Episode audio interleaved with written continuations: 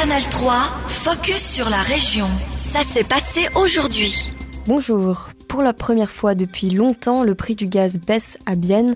Énergie Service Bienne annonce une réduction de ses tarifs à partir de février, une baisse d'1,5 centime par kilowattheure, une décision rendue possible par le bon niveau de remplissage des réservoirs de gaz européens et des températures plutôt clémentes cet automne.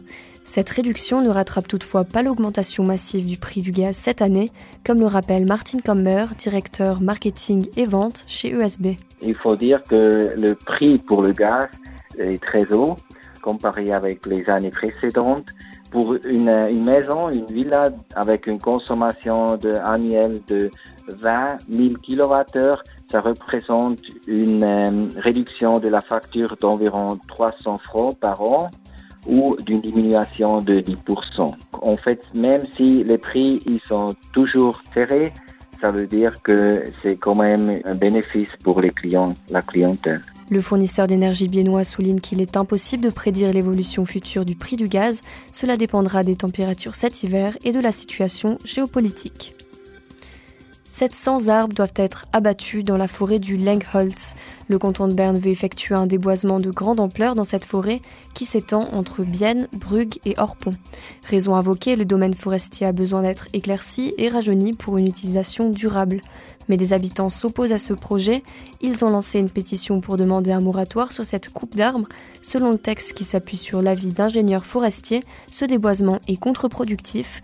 Les explications de Suzanne Klaus à l'origine de cette pétition. Elle est conseillère de ville biennoise pour le Parti socialiste et également habitante du quartier du Petit Marais.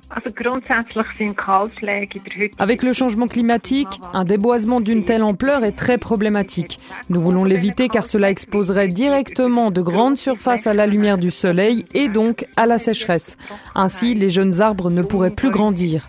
De plus, cette forêt est la plus proche de la ville, elle est extrêmement importante comme zone de détente pour presque 30 000 habitants des quartiers environnants. C'est pourquoi cette forêt devrait profiter d'une protection particulière. La ville de Bienne s'oppose également à la coupe de bois prévue par le canton de Berne. Les autorités biennoises voudraient inscrire la forêt du Lengholz en zone détente et loisirs, alors qu'elle est attribuée actuellement à la production de bois. Recul de la ville de Bienne dans un classement environnemental des communes bernoises. La ville de Bienne passe de la deuxième à la septième place en cinq ans. Cette enquête du WWF et de l'association Transport et Environnement, parue la semaine dernière, met en avant des critères en énergie, mobilité ou encore biodiversité. Cette comparaison n'a pourtant pas pris en compte la stratégie climatique de la cité célandaise. La responsable du service biennois de l'environnement confirme l'importance de ce type d'études. Daphné Ruffenhardt affirme cependant que Bienne est sur une meilleure voie que ce que montre l'étude. Je pense qu'à Bienne, nous avons un bon, une bonne base. Nous avons le règlement pour la protection du climat qui a été accepté par le conseil de ville.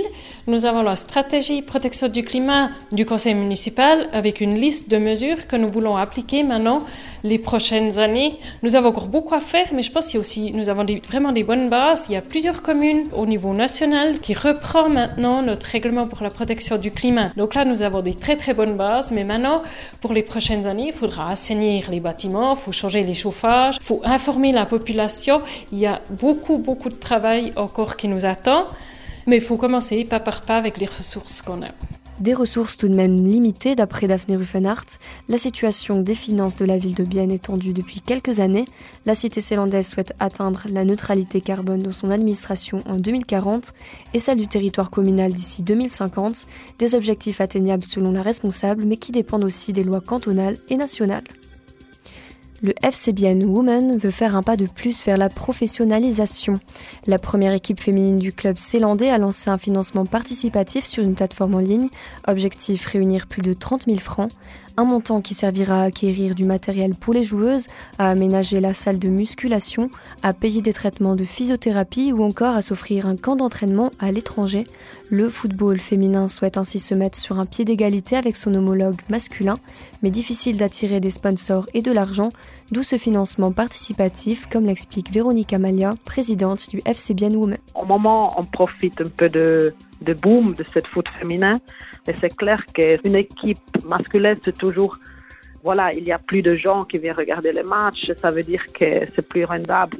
Et une, une équipe de féminin aujourd'hui, pas encore la, même euh, possibilité de, faire la même chose. Alors ça veut dire qu'on a besoin un peu du temps. L'objectif c'est vraiment que un jour, à bien, un joueuse arrive à faire seulement du foot sans, sans de frais euh, en plus je suis sûre que ça, ça va arriver avec le temps. Pour l'heure, 3600 francs ont déjà été récoltés. Il reste 24 jours pour atteindre l'objectif de 33 000 francs. Canal 3, focus sur la région. Aussi disponible en podcast sur Spotify et Apple Podcast.